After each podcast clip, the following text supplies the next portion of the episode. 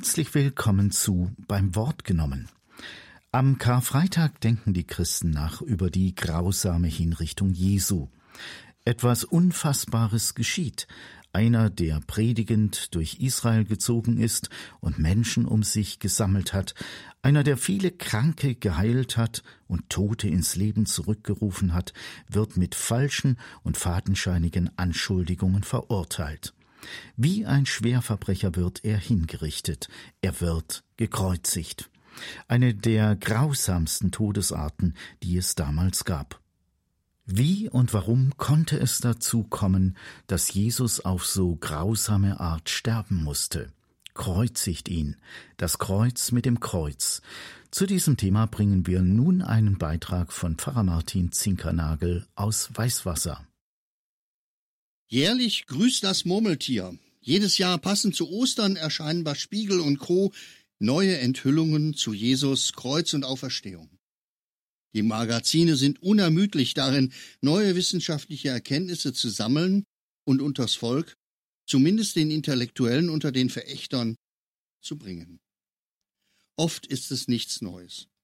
Seit Jahrzehnten an den theologischen Fakultäten zu hören, von Tausenden von Pfarrern und Pfarrerinnen von der Kanzel verkündet. Es ist nicht so, wie es in der Bibel steht. Man soll es nicht so genau nehmen. Jesus war ein guter Mensch, der sich für Schwache und Entrechtete eingesetzt hat und gescheitert ist. Und Gott will kein blutiges Menschenopfer am Kreuz. Alle Rede von Auferstehung und Versöhnung am Kreuz ist spätere Deutung einer heute gern männlichen Kirche. Ziel ist es, die Glaubwürdigkeit der biblischen Berichte zu untergraben? Schade, dass sich daran Theologen beteiligen. Was dort als sensationelle Enthüllung abgedruckt wird, ist dann aber nichts Neues. Allenfalls die Namen der Theologen, die es von sich geben, eben jährlich grüßt das Murmeltier. Das Kreuz ist in unserer Gesellschaft bis heute nicht wegzukriegen. Es hängt am Hals, steht über Traueranzeigen und an Gräbern. An manchen Freikirchen leuchtet es hell in die Nacht hinein.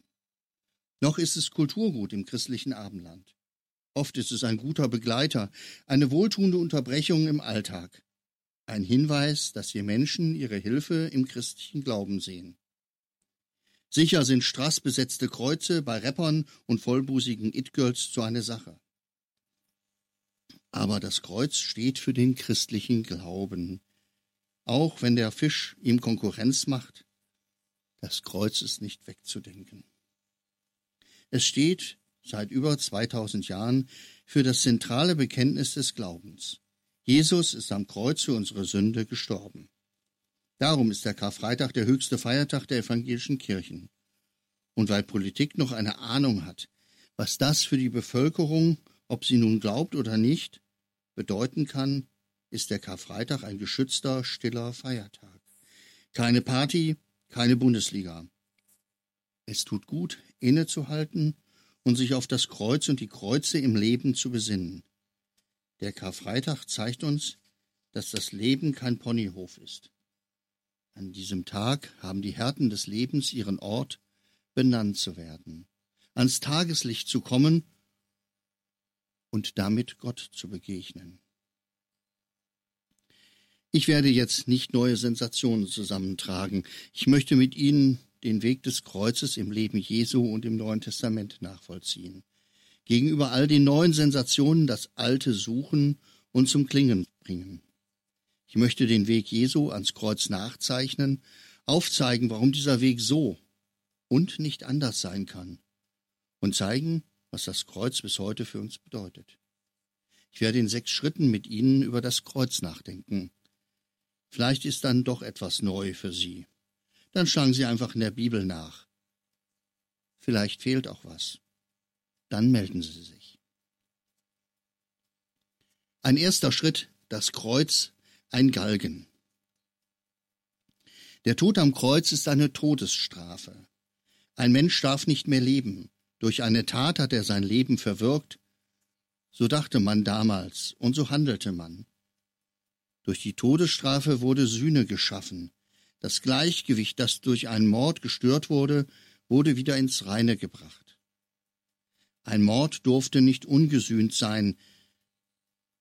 Das galt auch für Rebellen, die das politische Gleichgewicht durcheinander bringen. Sicher, uns ist dieser Zusammenhang fremd geworden. Die meisten lehnen die Todesstrafe ab. Auch weil durch den Tod Jesu am Kreuz Sühne geschaffen ist. So muss niemand mehr durch seinen eigenen Tod Sühne leisten. Dazu aber später mehr. Vielleicht ist vielen deshalb das Kreuz so fremd und sie lehnen es ab. Die Phönizier haben sich das Kreuz als Todesstrafe ausgedacht. Wer gekreuzigt wird, stirbt einen langen, grausamen Tod. Es ist mehr Folter als Sterben. Wer am Kreuz hängt, stirbt einen langen Erstickungstod, der mehrere Tage dauern kann. Es ist mehr Folter als Töten. Oft wurden die Füße auf einer Art Bank befestigt, so dass sich der Sterbende beim Ersticken aufrichtet. So bekommt er wieder Luft und alles fängt von vorne an. Um Straftätern diese Qualen zu ersparen, wurden ihnen die Beine gebrochen. So konnten sie sich nicht wieder aufrichten. Bei Jesus war das nicht nötig. Die Perser und später die Römer übernahmen diese Hinrichtungsmethode, Sie wurde besonders bei Staatsfeinden angewandt. Pilatus lässt Jesus als politischen Aufrührer hinrichten. Inri. Jesus von Nazareth, König der Juden. Wenn das Volk fordert, dass Jesus gekreuzigt werden soll, so zeigt sich darin ihre ganze Verachtung. So einen Tod wünscht man eigentlich nicht seinem schlimmsten Feind. Den biblischen Berichten über die Kreuzigung Jesu liegen also authentische Beobachtungen zugrunde. Wenn bis heute Handknochen mit Nägeln in den Händen gefunden werden, dann zeigt das, dass Menschen oft so hingerichtet wurden. Sie als Beweis dafür zu verwenden, man habe endlich die Leiche Jesu gefunden, ist eine Irreführung. Aus jüdischer Sicht war ein Mensch verflucht, der am Kreuz hängt. Damit war auch seine Beziehung zu Gott nicht möglich. Gott hat ihn verlassen, steht nicht zu ihm. So sind die Worte der Pharisäer und Schriftgelehrten unter dem Kreuz Jesu zu verstehen. Steig doch herab vom Kreuz, wenn du der Sohn Gottes bist. Jesus ist verflucht, weil er am Holz hängen kann. Wäre er wirklich Gottes Sohn, dann wäre es nicht dazu gekommen. Zumindest würde er heruntersteigen und damit seine Gottessohnschaft beweisen. Er tut es nicht, er kann es nicht, also ist sein Anspruch eine Lüge. Er ist wirklich der Verführer, für den ihn die jüdischen Anführer halten. Insofern ist bis heute dieser Tod am Kreuz ein zentraler Streitpunkt im Dialog mit Juden. Wir kommen am Kreuz nicht vorbei. Ähnlich ist es in der Auseinandersetzung mit dem Islam. Der Koran leugnet den Tod Jesu. Ein Prophet, ein Mann Gottes kann nicht sterben, besonders nicht am Kreuz. So stirbt im Koran ein anderer anstelle von Jesus, so stirbt der Prophet Mohammed auch nicht, sondern reitet auf seinem Lieblingspferd in den Himmel. Der Hufabdruck soll im Felsendom zu sehen sein. Diese Verdrehung und Verleugnung des Kreuzestodes zeigt, dass der Koran von einem anderen Gott redet als die Bibel. Das Kreuz ist also nicht von sich aus ein Heilszeichen. Es steht für einen qualvollen Tod. Auch Jesus stirbt qualvoll. Das müssen wir beachten, wenn wir vom Kreuz reden, Radikaler als mit dem Kreuz kann man keinen Menschen töten. Hier tobt sich der Hass der Menschen an Jesus aus. Das gilt es festzuhalten und auch auszuhalten. Das muss auch unsere Sprache ausdrücken. Auch unsere Lieder, wenn wir vom Kreuz singen. Das darf kein süßes Säuseln sein, sondern sollte den Schmerz und die Brutalität wiedergeben. Gelungen finde ich das im Lied von Friedrich Bodeschwing. Nun gehören unsere Herzen ganz dem Mann von Golgatha, Evangelisches Gesangbuch, Lied 93. Wenn wir heute Kreuze um den Hals tragen, dann weisen wir auf diesen Tod hin. Das Kreuz am Hals ist kein Schmuckstück. Es ist Bekenntnis zu dem Mann am Kreuz, der für uns dort elend verreckt ist. Es zeigt, dass kein Weg am Kreuz vorbeiführt. Künstlerische Gestaltung kann, sollte dies hervorheben. Das Kreuz zeigt unsere Verbundenheit mit Jesus mit seinem Tod. Zweitens das Kreuz der Weg Jesu. Von dem Theologen Martin Kähler stammt der Satz, Evangelien sind Passionsgeschichten mit verlängerter Einleitung. Die Kreuzigung ist das Zentrale im Leben Jesu. Alles zielt auf seinen Tod am Kreuz. Unter dieser Perspektive berichten die Evangelisten vom Leben Jesu, seinen Taten, Heilungen, Worten.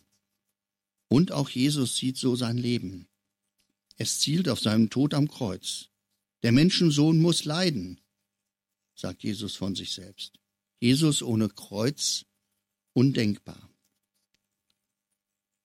Schon am Anfang des Lukasevangeliums wird Maria, die Mutter Jesu, darauf vorbereitet. Simeon sieht die Geschichte Jesu voraus.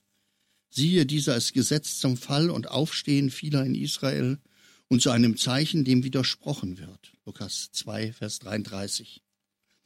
Wer in den Evangelien liest, gewinnt schnell den Eindruck, das mit Jesus nimmt kein gutes Ende.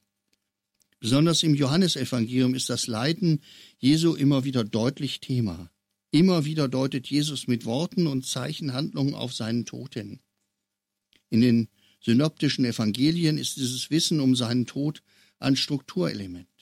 Dreimal redet Jesus mit seinen Jüngern über seinen nahen Tod. Und er fing an, sie zu lehren. Der Menschensohn muss viel leiden und verworfen werden von den Ältesten und Hohenpriestern und Schriftgelehrten und getötet werden und nach drei Tagen auferstehen. Markus 8, Vers 31.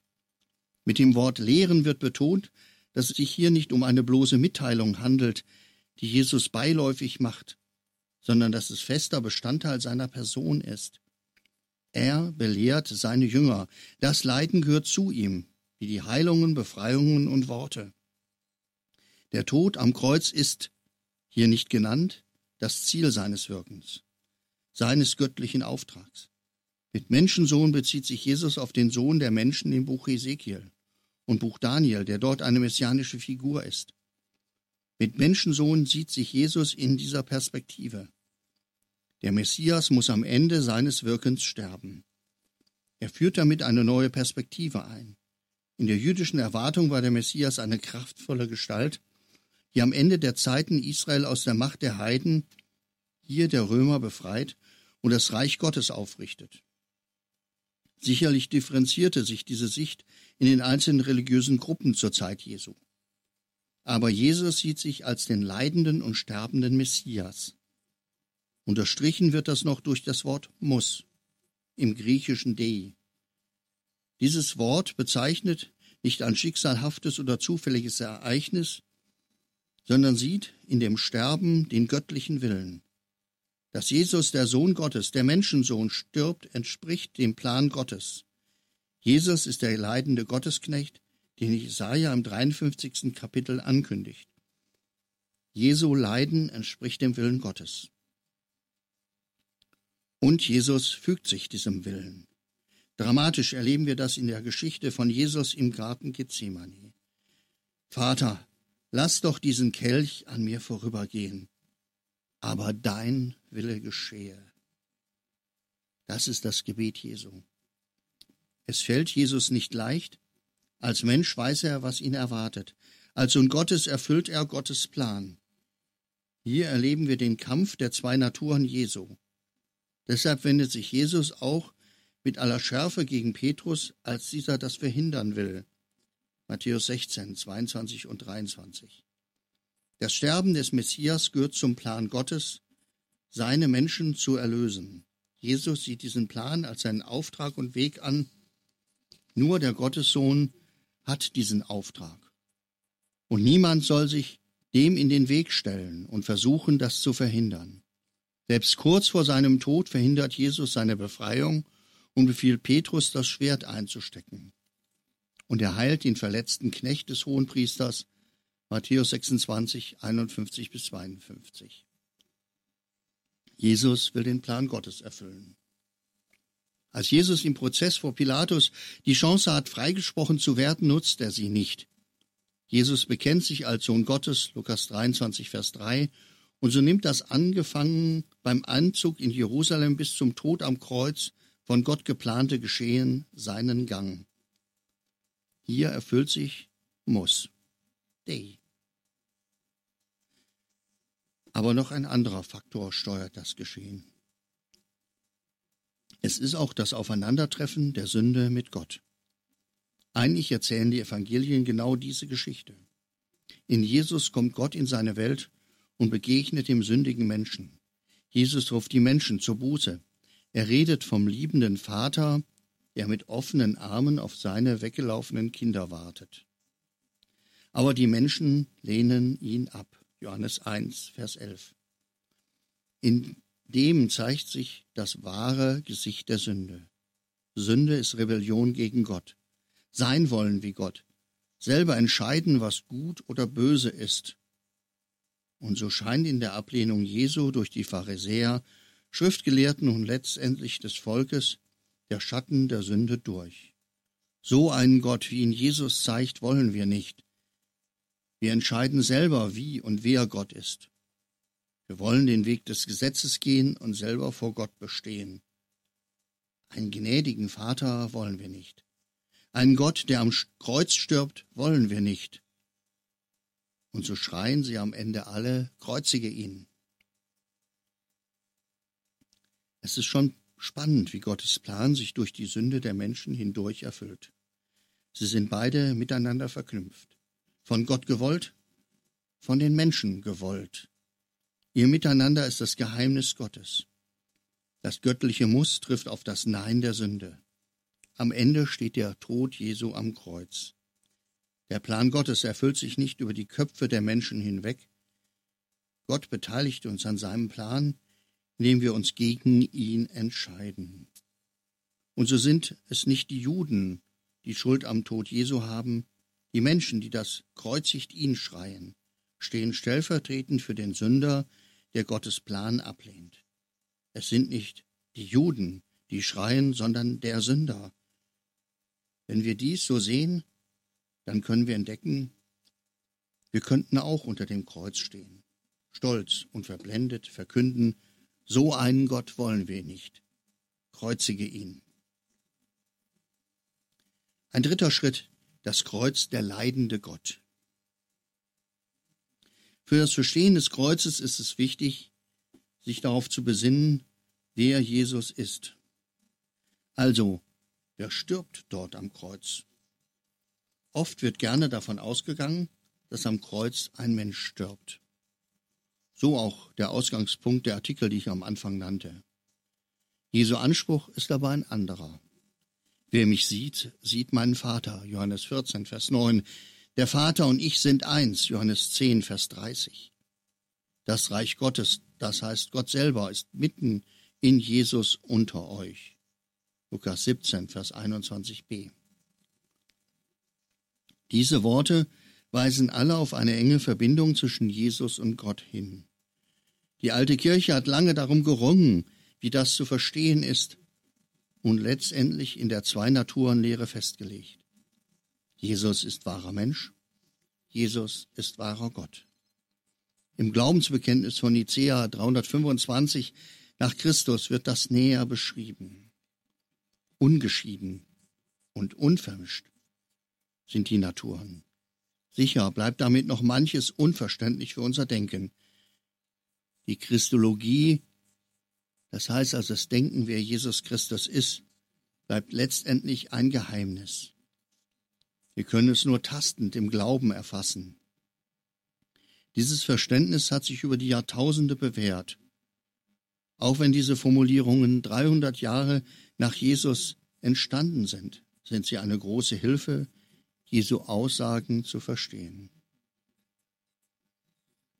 Wenn wir diesen Gedanken verfolgen, hat das aber folgende Konsequenz. Mit Jesus hängt Gott am Kreuz.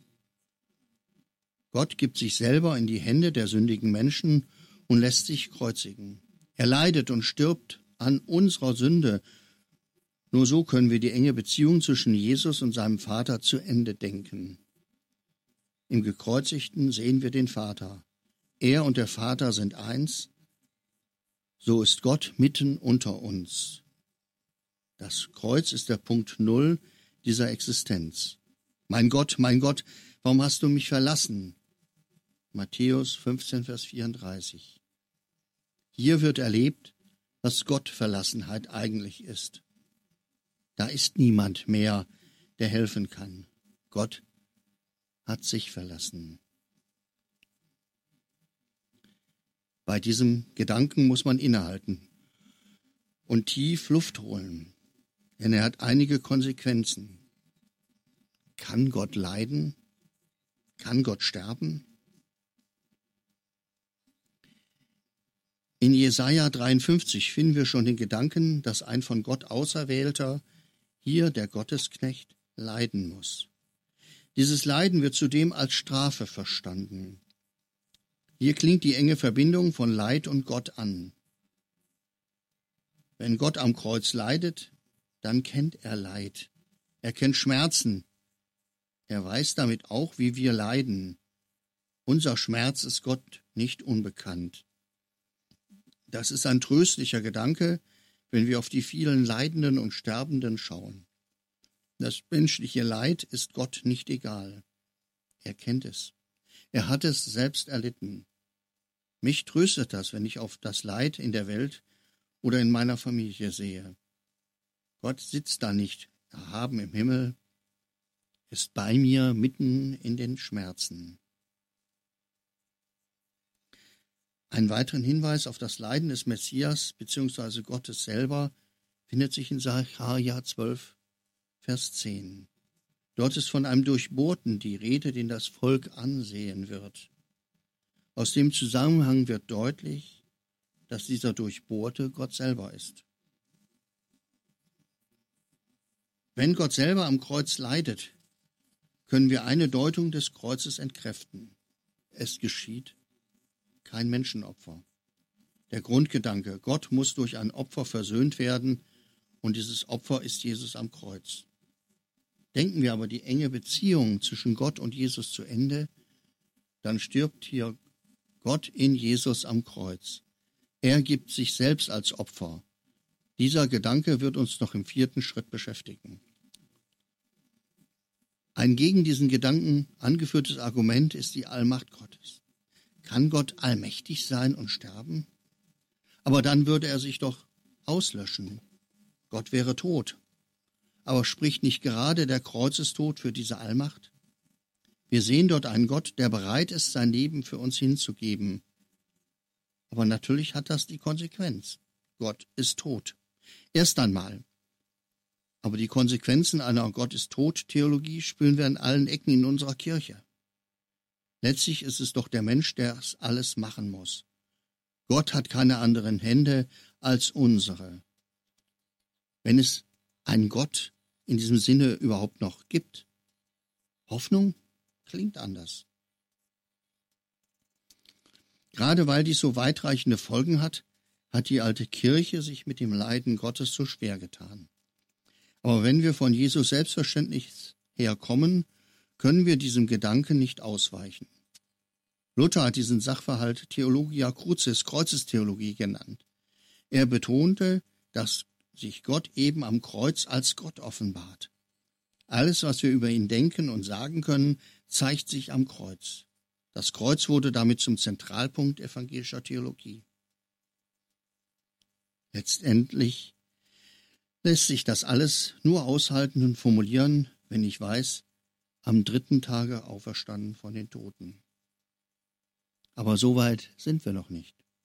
Es ist noch Karfreitag. Der vierte Schritt, das Kreuz, der Weg zum Heil. Nun will ich mich dem zuwenden, wie Jesus selber seinen Tod verstanden hat. Wenn wir davon ausgehen dürfen, dass Jesus den Weg ans Kreuz bewusst gegangen ist, dann hat er ihn auch in einer bestimmten Weise verstanden. Zwei Bibelstellen ragen dabei heraus.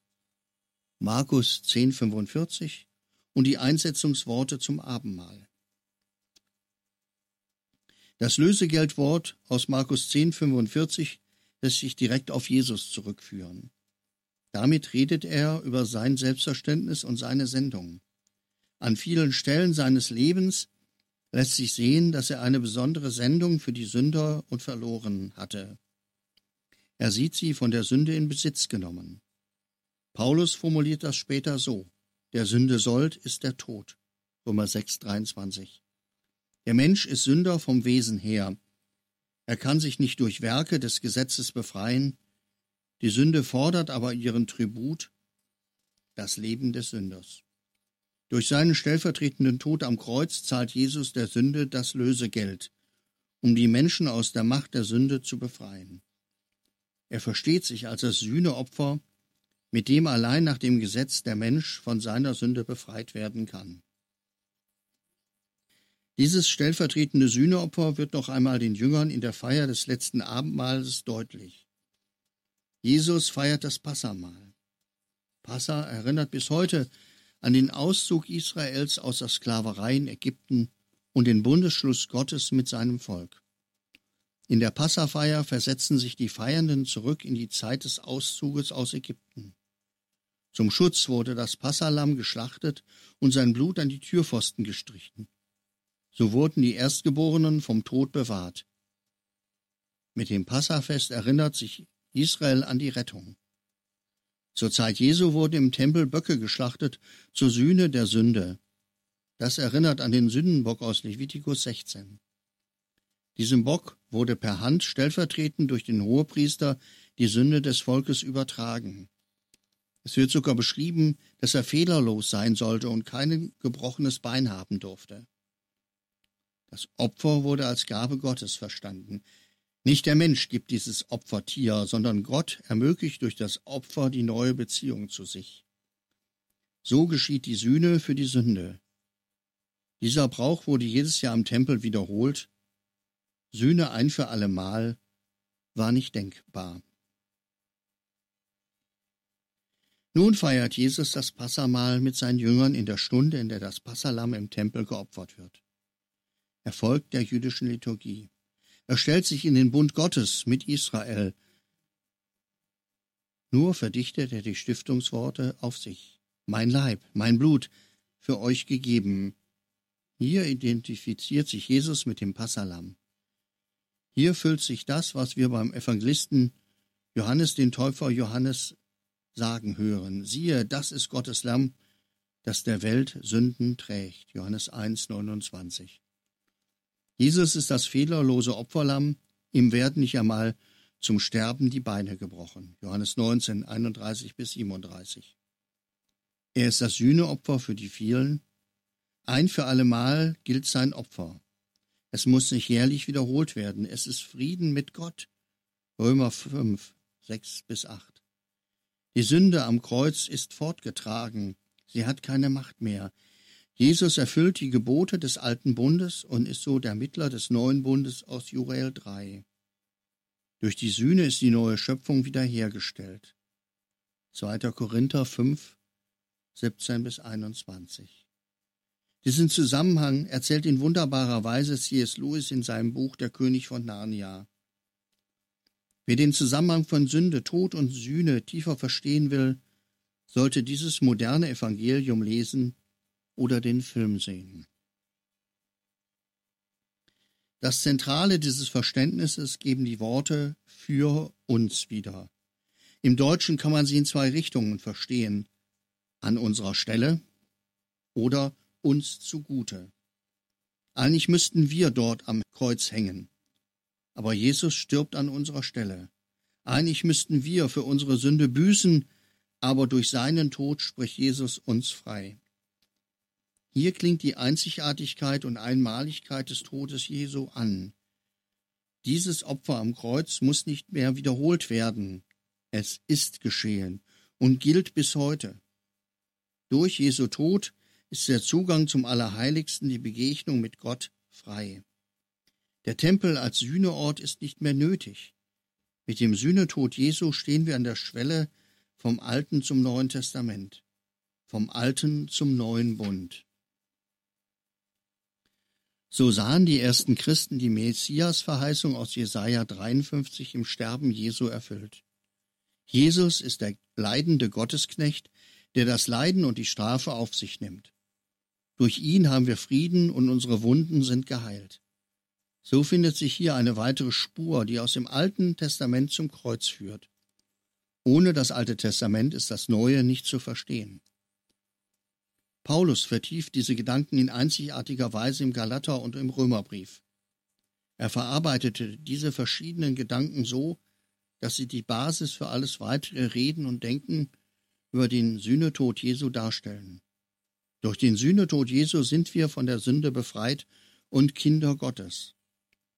Dieser Weg geht nicht mehr über das jüdische Gesetz, sondern ist allein Gnade Gottes. Luther nimmt diese Gedanken dann auf und entwickelt daraus seine Rechtfertigungslehre. Der Sünder, der Gottlose, wird nur gerecht durch den Tod Jesu am Kreuz, ohne Werke. Luther erlebt am eigenen Leib, dass nur das Blut Jesu uns gerecht macht. Sein stellvertretender Sühnetod schafft die Gerechtigkeit, die vor Gott gilt. Mit dieser Erkenntnis führte er die Menschen und die Kirche wieder zurück zu den Wurzeln. Der fünfte Schritt, das Kreuz. Hier entscheidet sich alles. Paulus schreibt an vielen Stellen deutlich, dass das Kreuz Jesu zum Scheidepunkt in der Weltgeschichte geworden ist. Das Wort vom Kreuz ist eine Torheit denen, die verloren gehen. Uns aber, die wir selig werden, ist es eine Gotteskraft. 1. Korinther 1, Vers 18.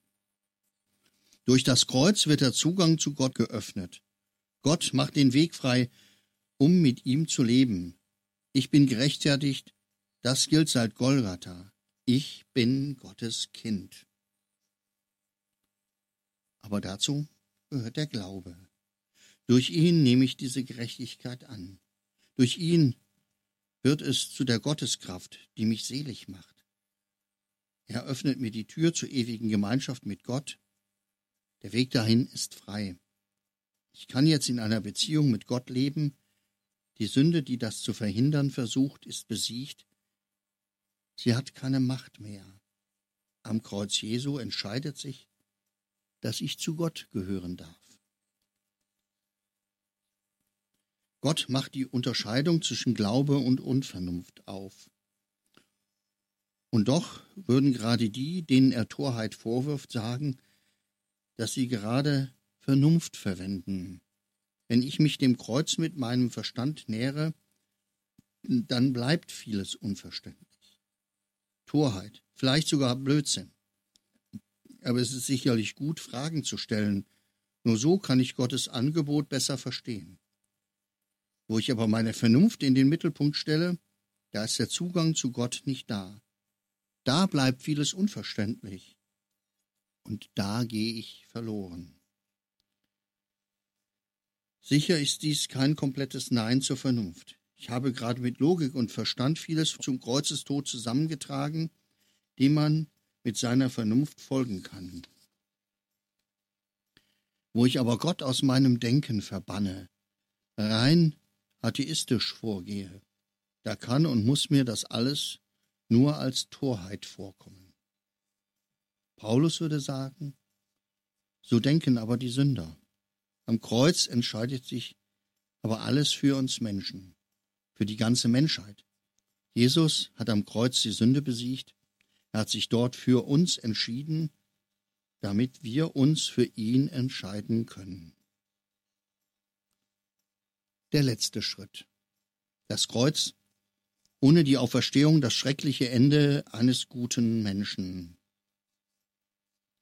Mit dem Tod Jesu war alles aus. Einige Jünger und Jüngerinnen beerdigten ihn in einer hastigen Aktion, andere fürchten um ihr Leben und fliehen.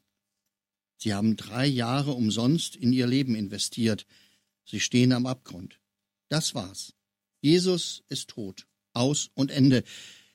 Wieder ist einer, der die Welt verändern wollte, gescheitert. Alle Hoffnung der Menschen um ihn herum war vergebens. Das ist das, was von Jesus übrig bleibt. Für die Jünger bricht ihr Leben zusammen. Jesus ist tot. Lassen Sie uns das aushalten. Ostern sollte man nicht vorweggreifen. Morgen ist Karsamstag nicht Ostersamstag, wie ich hier im Osten oft höre. Die Jünger wussten nichts von dieser Perspektive. Es war nicht wie in dem Osterwitz. Josef von Arimathea kommt nach Hause und erzählt seiner Frau, dass sie Jesus im Familiengrab beerdigt haben. Die regt sich schrecklich auf. Da sagt er ihr, ist doch nur fürs Wochenende. Dieses Todsein Jesu gilt es auszuhalten. Ja, wir wissen von diesem nur fürs Wochenende und glauben deshalb. Ja, das Kreuz kann man nur von Ostern der Auferstehung her verstehen. Aber man muss es aushalten, dass Jesus tot ist. Aus der Perspektive der Menschen seiner Zeit, Gegnern und Nachfolgern, ist er erstmal gescheitert. Sein Tod ist das elende Ende eines guten Menschen. Aber Jesus ist erst einmal tot, hinabgestiegen in das Reich des Todes, wie viele Christen im Glaubensbekenntnis jeden Sonntag sprechen. Drei Tage lang im jüdischen Verständnis ist da kein Leben mehr. Was würde bleiben, wenn es die Auferstehung nicht gäbe? Heldengedenken, wie es die Frauen am Ostermorgen vorbereiten. Ein Weiterleben seiner Worte und Taten in der Erinnerung der Jünger. Ein totales Vergessen weil er nur noch einer von vielen Gescheiterten ist, über die es sich nicht länger lohnt, nachzudenken.